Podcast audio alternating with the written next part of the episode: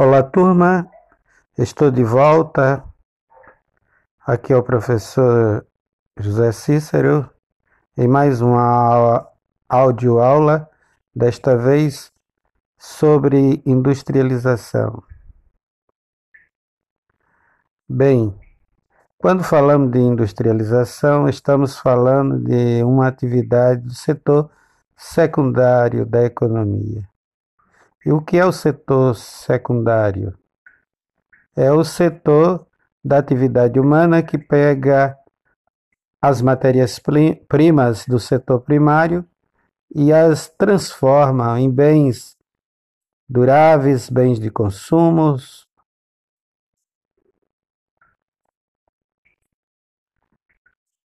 Nossa palavra-chave nesta áudio aula será a palavra consumo. Por que, vocês poderiam me perguntar, mas por que, professor? Não seria indústria, não? Não, a palavra que move tudo no mundo da indústria é consumo.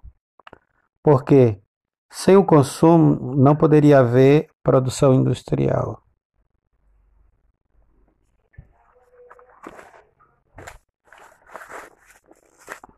Segundo a professora doutora Cíntia Gohan, Gorban, indústria pode ser compreendida como o conjunto de atividades de produção que fabricam em série padronizada os bens diversos que consome uma sociedade. A indústria se materializa na fábrica, que é seu lugar de existência. Ela se concentra em porções especializadas do espaço, zonas, parques industriais, tecnologias, e foi o motor do desenvolvimento ocidental até os anos 80. Essa é a visão de Gohan sobre a indústria. Mas por que isso? Porque a doutora Gohan, professora da escola de Sorbonne, França, e da Universidade de Califórnia, nos Estados Unidos, falam isso, que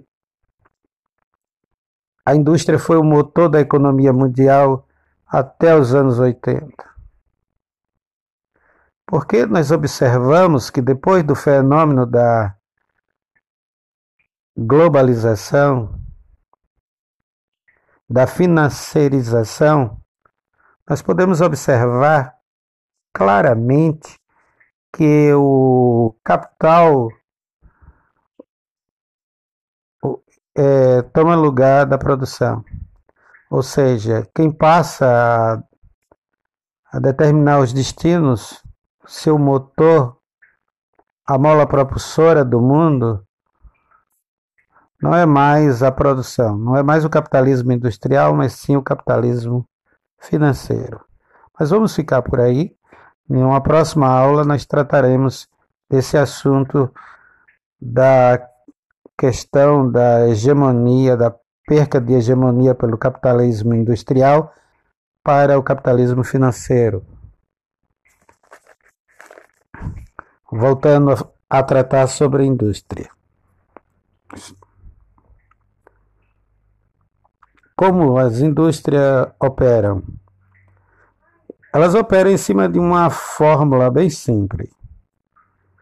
Capitalismo ou capitalismo industrial é fruto dessa, dessa fórmula simples, desse teorema matemático. Dinheiro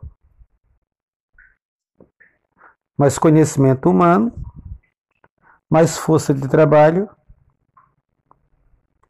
é igual a mais capital, ou seja, a multiplicação do capital, do dinheiro.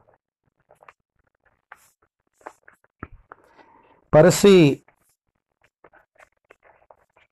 para existir a indústria é preciso investimento. Com esse investimento, com esse capital, se constrói as instalações.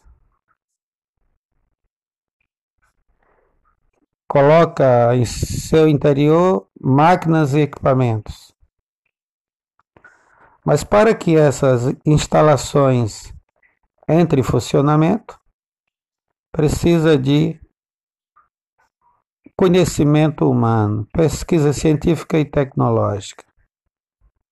Precisa de algo que é primordial, a força de trabalho humano, ou seja, a mão de obra. E, por último, sem ela não se produz nada, matéria, as matérias-primas, que elas vêm do setor primário, que pode ser mineral, vegetal ou animal.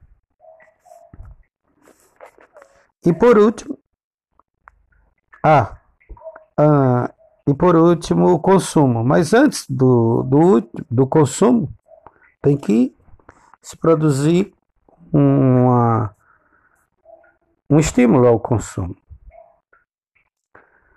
E porque sem o consumo não existe produção. Ninguém produz nada para ficar estocado. Tudo que é produzido tem que ser consumido. Daí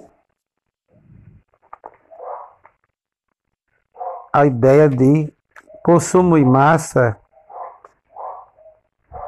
que surge no início do século passado nos Estados Unidos. Né? Que com a ajuda dos meios de comunicação, da mídia, surge o marketing, a propaganda. Esse marketing vai criar, produzir um ambiente de consumo, onde os indivíduos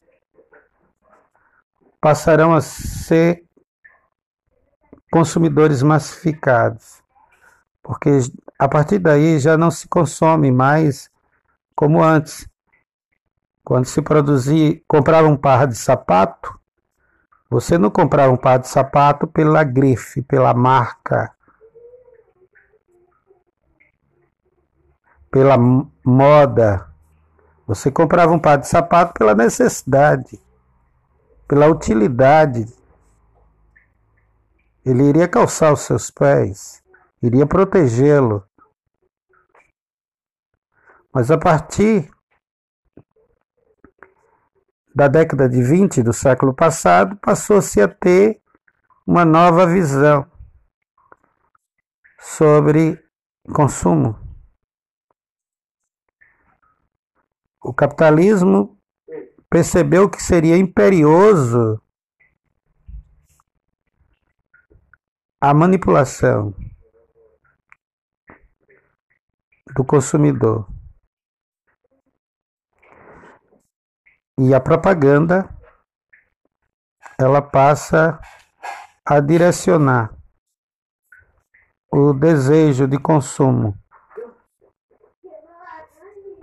E com isso surge o consumo massificado, a chamada sociedade de consumo.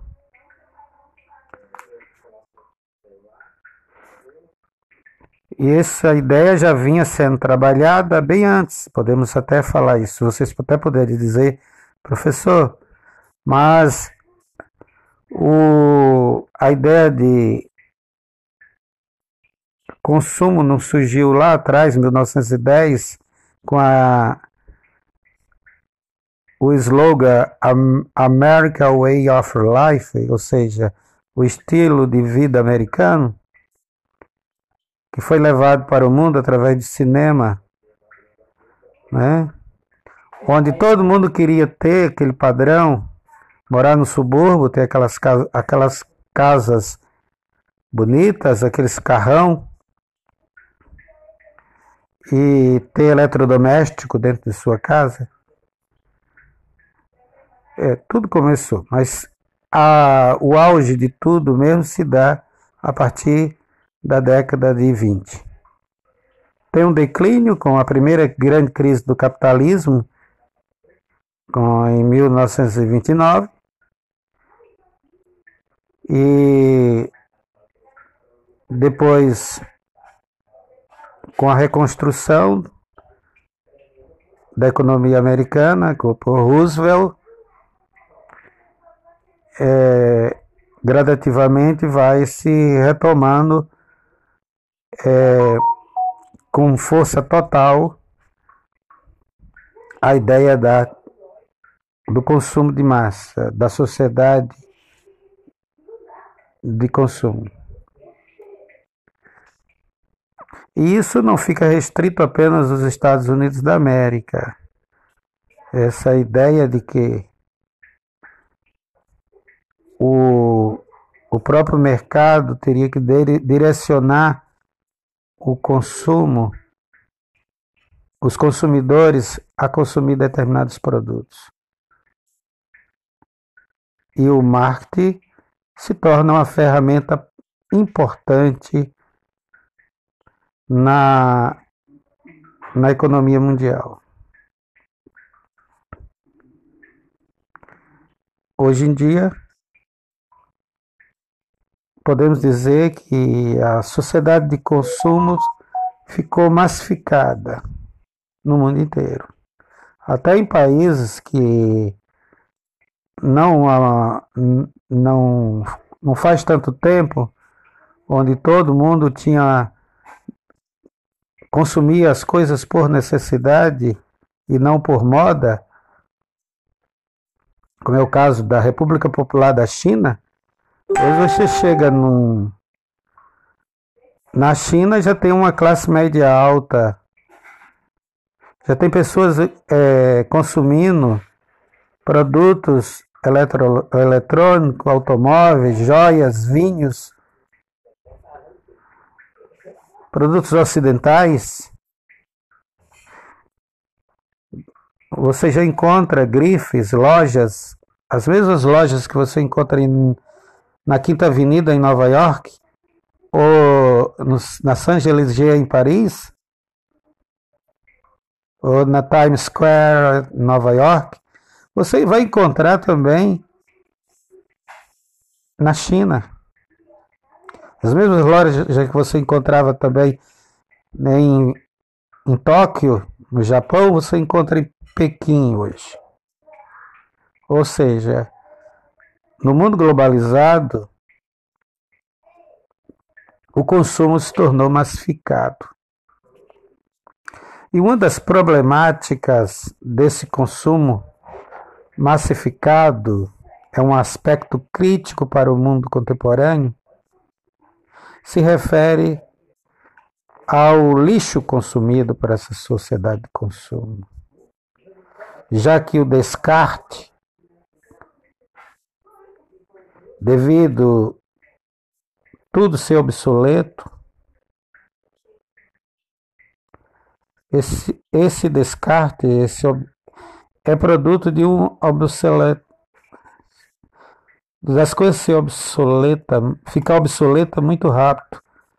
Né? Isso é programado. Ou seja, você compra um celular hoje, por melhor que ele seja, de última geração, mas ele já é programado para daqui três, dois ou três anos, entra outro no mercado com uma com elementos que o com software o que o outro não tem. Você consome roupas, acessórios, eletroeletrônicos, eletrodomésticos pela moda. O bem que você consome, o bem de consumo, ele se tornou um elemento agregador ou integrador da sociedade. Para você se fazer parte integrante de um grupo, você tem que usar a calça da mesma grife, o tênis ou o sapato, o perfume da mesma perfumaria, da mesma empresa, ou seja, tem que tomar a mesma cerveja ou o mesmo uísque, você tem que sentir parte integrante do grupo. Já não se consome mais nada por necessidade como antes. E isso é um dos problemas do nosso tempo. Podemos citar aqui alguns, alguns produtos mais consumidos no mundo atual, é, como celulares, né, os smartphones, laptops, que no Brasil nós chamamos de notebook, os videogames, USB drivers, que no Brasil nós chamamos de pendrive, e as Smart TV.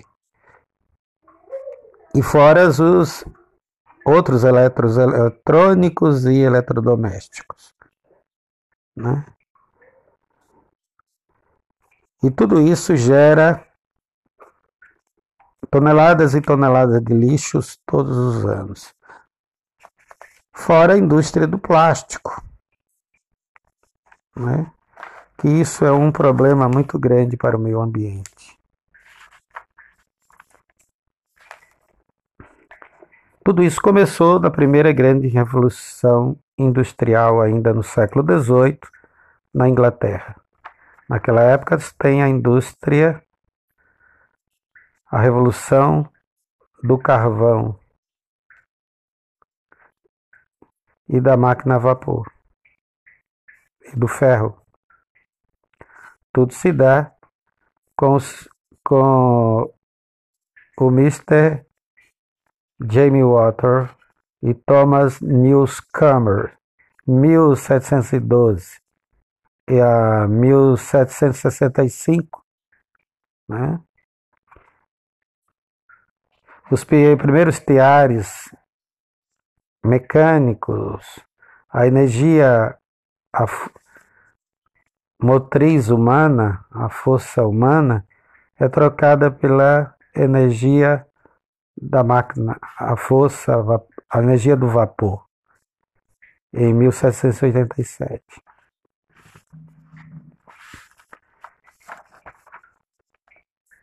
E o, o trabalho manufaturado, que era semi-artesanal,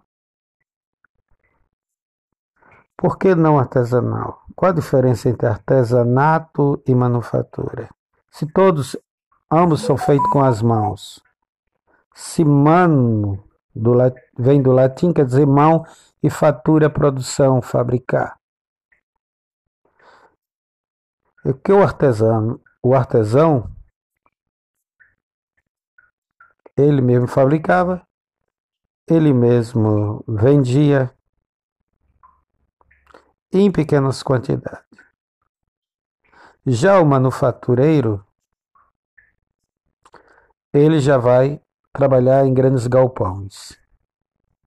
Em sua grande maioria, ele já não é mais dono da sua criação. Ele trabalha em grandes galpões que pertence a um capitalista que paga pelo seu trabalho. Ele é dono do seu conhecimento, mas ele não é dono da sua criação.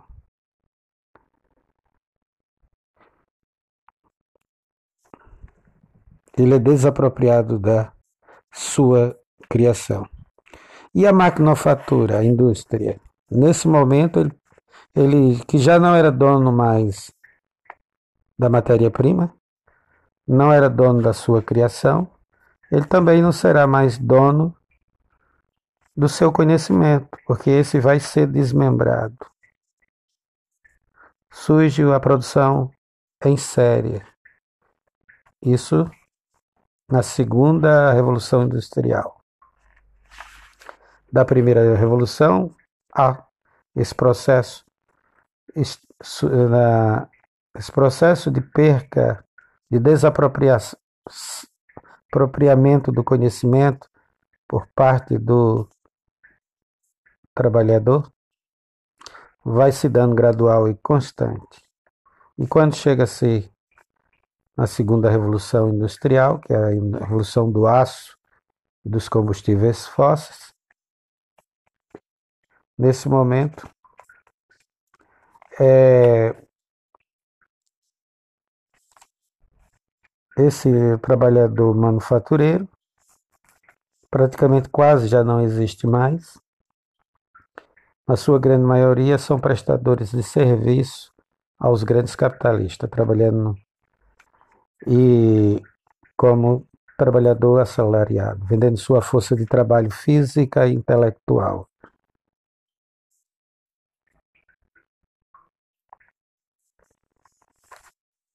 E é nessa segunda revolução industrial que um norte-americano, um estadunidense chamado Harry Ford, Mr. Harry Ford, um magnata da indústria automobilística, se torna um magnata da indústria automobilística, esse cidadão cria, aperfeiçoa a teoria de Taylor e cria o trabalho em série, o Fordismo, que é translado da indústria do, do automóvel para outras indústrias. Ou seja, não se mais necessita mais de, de alguém que saiba tudo, mas que saiba parte do todo. Com isso, fica fazendo com que a mão de obra fique mais acessível, mais barata para o industrial, para o capitalista industrial.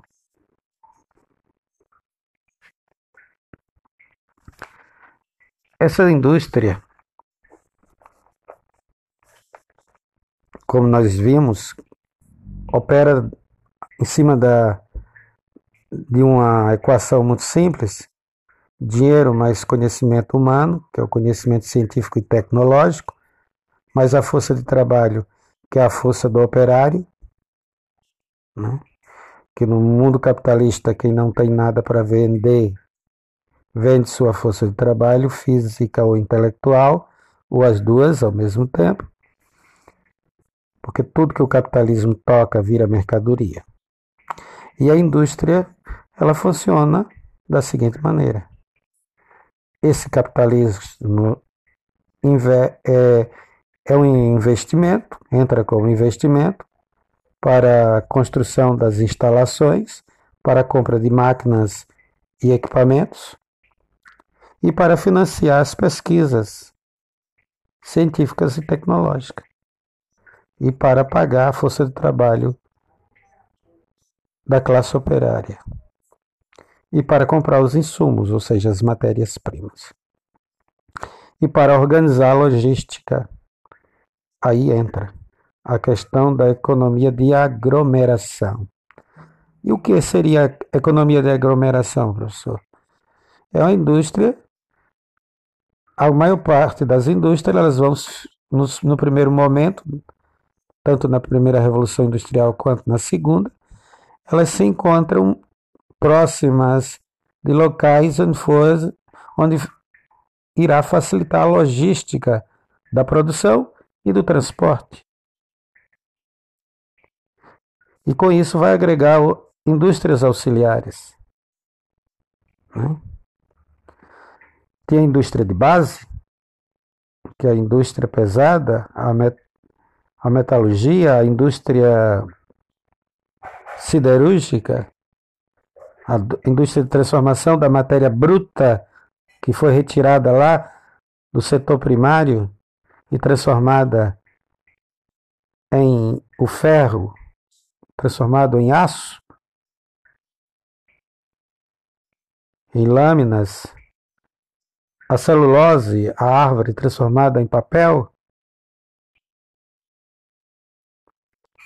o couro beneficiado e, as, e a, etc, etc, e outros produtos tanto do setor mineral como vegetal quanto animal, essa indústria de base próximo dela começa a se agregar indústrias intermediárias, que são as indústrias que vão pegar, como, principalmente a indústria metalúrgica, ela se agregou muito próximo, não muito distante nos primeiros momentos, onde, onde estavam as indústrias de base, pegar essa, essa lâmina de cobre, a lâmina de aço, pegar essa matéria já trabalhada e transformar em máquinas e bens. E depois, essa indústria intermediária vai auxiliar a indústria de bens de consumo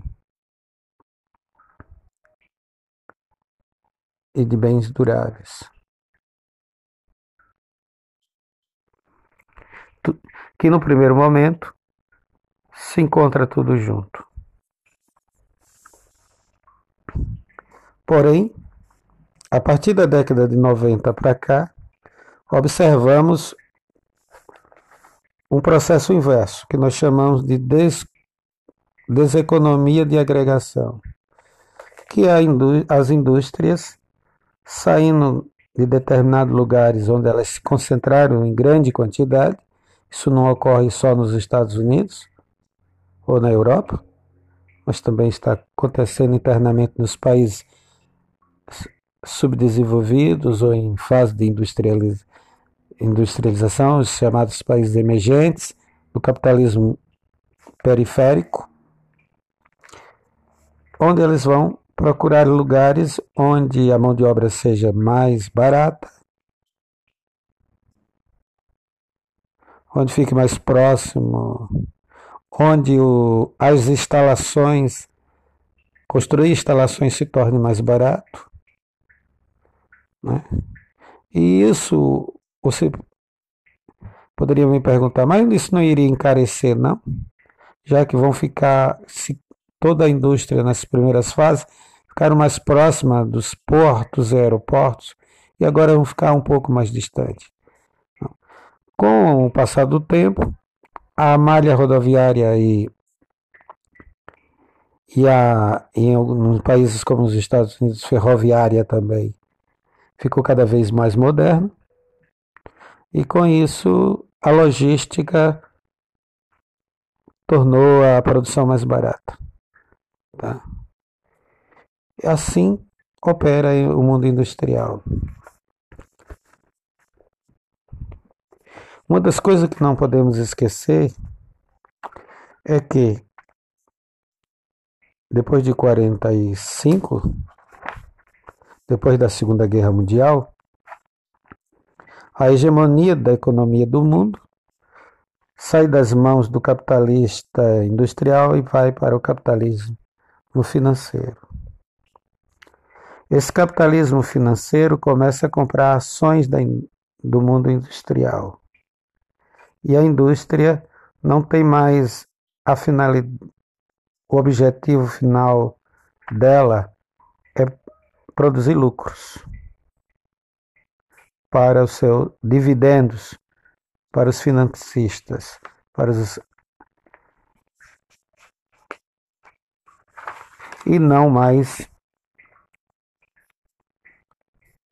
apenas produzir produtos para o setor terciário, para o comércio, para ser consumido, para ser vendido. Esse ainda é um fator importante.